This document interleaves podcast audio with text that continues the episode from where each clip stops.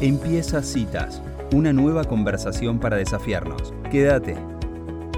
Bueno, y es un honor para mí y un gusto poder ofrecerle a nuestra audiencia de citas de radio esta conversación con Felipe Borderas. Él es técnico helitransportado, es ingeniero forestal y es una de las, de las autoridades de la Fundación Pau Costa, que es una entidad global ubicada en España. Es una entidad global sin fines de lucro que conecta una red de expertos en incendios forestales. Y como el tema de los incendios está atravesando el mundo, quiero recordar que arrancamos el año con corrientes encendida, con corrientes que ardía, veíamos los animales y nos, nos queríamos morir, no sabíamos qué hacer para ayudar a nuestra querida provincia de Corrientes. Eh, fue un tema que nos, nos estuvo atravesando en nuestras reuniones y la verdad es que encontramos un artículo que traigo a colación porque fue el que nos llevó a esta conversación de hoy con, con Felipe Borderas. Y el artículo se titulaba Hay que invertir en la cabeza del bombero, no en el casco. Es un artículo que salió en el, en el Le Monde Diplomatique en su versión del Cono Sur. Bienvenido Felipe a Citas de Radio. Mi nombre es Elisa Peirano. ¿Cómo le va? Pues muchas gracias y muy bien, la verdad que estamos muy bien y es un placer poder hablar con ustedes desde España. Bueno, la verdad que sentimos que estamos llamando a los expertos en el tema de, de, los incendios forestales y creemos que el mundo está necesitando escuchar esto que ustedes saben hacer, que es no tanto combatir el fuego para apagarlo, sino gestionarlo e invertir en estrategia. ¿Me quiere contar un poco este cambio como de paradigma sobre cómo nos aproximamos al fuego? Bien, bueno, este cambio de paradigma, que no es una cosa nueva, no es una cosa de ahora, sino que ya llevamos observando desde hace mucho tiempo, mm, viene básicamente empujado por la realidad que nos encontramos todos los días. Es decir, hoy en día eh, vamos a incendios a los cuales nos vemos completamente impotentes para poder a, afrontarlos como lo hacíamos antes. Con lo cual no nos ha quedado más remedio que, que, cambiar la estrategia, cambiar las tácticas en las cuales nos enfrentamos a ellos, porque si no nos vamos a ver constantemente desbordados por el propio incendio. Y como profesionales tenemos que dar una respuesta, con lo cual nuestra respuesta tiene que ir cambiando en el tiempo en función a los incendios como van cambiando. Felipe, ¿quiere darnos un ejemplo de, o sea, nos vemos desbordados por el fuego, quiere decir que no se pudo controlar a tiempo, ¿no? Es una realidad que, que ya como que tomó entidad en sí misma. Bueno, más que poderlos controlar a tiempo, es que no, no los podemos controlar con los medios y las técnicas que utilizábamos antes. Ajá. Es decir, aquí el tiempo por supuesto es importante tener que combatir o, o, controlar un incendio en determinado tiempo, pero realmente para, para nosotros los que nos vemos desbordados porque ya no somos capaces de hacerlo de la misma manera que, que lo hacíamos antes. Uh -huh. Con lo cual tenemos que empezar a dar un paso atrás, observarlos de otra manera y cambiar, ya le digo, las estrategias y, la, y las tácticas para poderlos mmm, controlar precisamente en el menor tiempo posible, porque haciéndolo de la misma manera, pues ya no lo conseguimos, nos vemos desbordados y lo que es peor, eh, ponemos en peligro a, los propios bomberos y, por supuesto, a, a lo que es la, a la sociedad que nos reclama de alguna manera que, que intentemos apagar aquellos incendios, que los cuales ya vemos que no podemos. Entonces, claro. eh, ya digo que esto es todo lo que nos empuja a, a empezar a cambiar la, la manera de, de enfrentarlo y, y, sobre todo la, a intentar cambiar la manera que tiene la sociedad de, de ver lo, los incendios forestales. Claro, o sea que hay dos, hay dos partes. Una parte es la parte cómo se gestiona el fuego y otra es la comunicación de esto y digamos la concepción cultural de los incendios y los bomberos. Efectivamente, o sea, todos, todos como componentes que somos de la sociedad tenemos que cambiar nuestra manera de, de abordar los incendios forestales.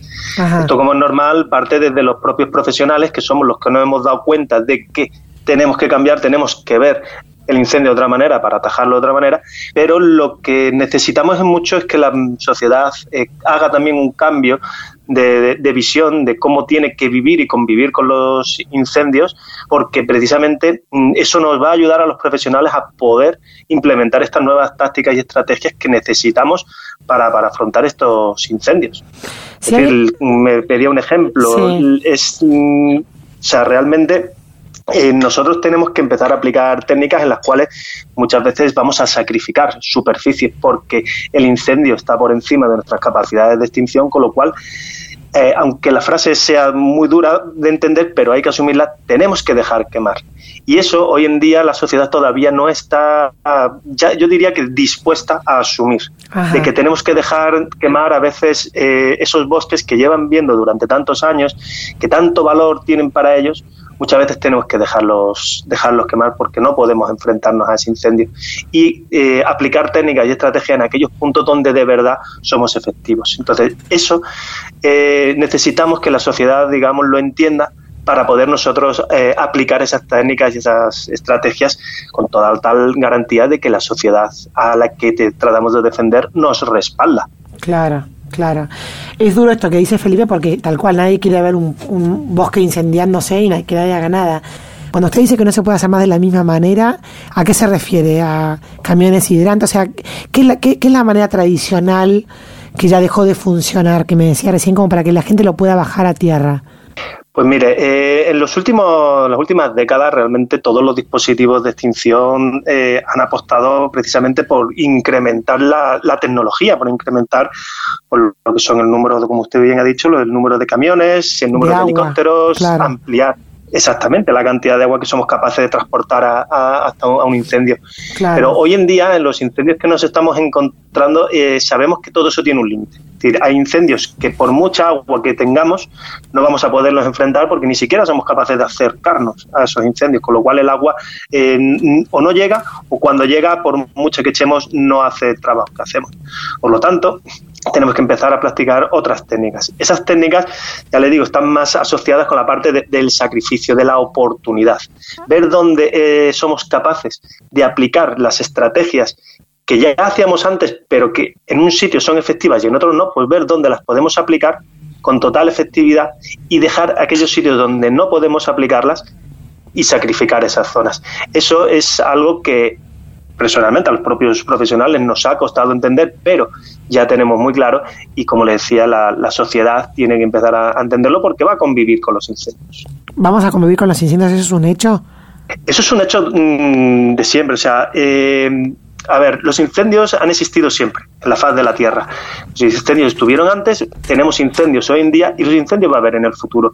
Es un, algo que tenemos que entender y porque mm, pues realmente la ciencia nos lo ha explicado y lo estamos viendo todos los días. Con lo cual, la, la diferencia en lo que le digo es cómo nos tenemos que enfrentar a esos incendios. Desde la parte de los profesionales, cómo los intentamos atajar, o desde la parte de la sociedad, que cómo va a convivir con esos incendios. Pues esos incendios estaban, están y van a estar. Es decir, no podemos eh, seguir abordando, como se ha hecho en las últimas décadas, de intentar eliminar el fuego como si fuese un enemigo al que tenemos que combatir. Tenga usted en cuenta que las eh, sociedades, digamos, no, no, no tan antiguas, pero sí en sociedades a lo mejor no tan eh, avanzadas o urbanizadas como las que tenemos ahora, las ciudades que teníamos hace 40, 50, 60 años, pues de alguna manera convivían con una serie de incendios que no les causaban realmente un daño. Incluso yo diría más, utilizaban el fuego para, para, un beneficio propio de la propia sociedad, ¿vale? Sobre todo en sociedades mucho más agrícolas y rurales. Hoy en día, con los cambios de sociedad, sociedades más urbanas, más eh, industrializadas, eh, donde la gente ya lo que quiere del bosque no demanda tantos productos, sino que demanda más es un bienestar, un ambiente, digamos, pues de, más ecológico. Pues este tipo de valores eh, van un poco en contra con el hecho de que el incendio forestal estaba y va a estar y van a seguir quemando, con lo cual nos enfrentamos a los incendios en las últimas décadas como a un enemigo al que hay que eliminar completamente. No le damos su espacio en el, en el ecosistema, ah. con lo cual nos vemos, nos vemos con un problema muy grave porque esos incendios hoy terminan afectando a mucha más población de lo que afectaba antes. Claro. Y encima esta población no considera que el incendio deba estar ahí, cuando el incendio es un, es, digamos, es un parte del ecosistema que ya estaba y que va a seguir estando. Entonces, ese es el cambio que tenemos que tener, porque le digo, si lo teníamos, lo tenemos, lo vamos a tener en el futuro, con lo cual no vamos a acabar con él. Al revés, lo que intentando acabarlo, a base, como ya saben, echándole cada vez más agua, gastando de presupuestos inmensos en cada vez más medios, no conseguimos que cada vez los incendios eh, sean cada vez más grandes. O sea, quiero contarle a la audiencia que este señor que habla trabaja con bomberos. este señor que dice que el incendio ya estaba y que va a seguir estando y que hay que aceptarlo porque es parte de un ecosistema, es una persona que se dedica a entrenar bomberos. Déjeme aclararlo, Felipe, porque realmente llega como, llega como un mensaje como difícil de escuchar, ¿no? Sobre todo después de haber visto arder los campos de corrientes. Ahora, cuando usted habla de incendios forestales, también se refiere a campos, por, ejemplo, a incendios en, en extensiones como lo ha pasado en la provincia de Corrientes, o se refiere solamente a incendios que, que suceden en plantaciones de árboles? Eh, cuando hablamos del incendio forestal, por norma general, nos referimos a, incendios que, recorren superficie eh, arbolada o de matorral o de pastizal con categoría eh, o con denominación de forestal, de vegetación forestal. Ah, Lo que pasa es que estos incendios, estos incendios hoy en día, ya sea que salen desde el del propio monte o de la propia zona forestal, como que salen de zonas urbanas o incluso agrícolas, terminan quemando mm, superficies que a, nivel de su categoría pues están cubiertos por vegetación que puede ser forestal o puede ser agrícola o incluso puede ser eh, vegetación de, destinada pues a lo mejor a, la recreación de parques o, otro tipo de vegetación. Decir, al final no, no tienen barreras no son incendios que se quedan exclusivamente en la, en la, superficie forestal. Por eso le digo que afectan de manera directa a, la sociedad. Cuando un incendio forestal salta a, un, a una zona de cultivo, al propietario del cultivo se le está quemando eh, su medio de vida, con lo cual se le está quemando probablemente lo, que más eh, trata él de defender.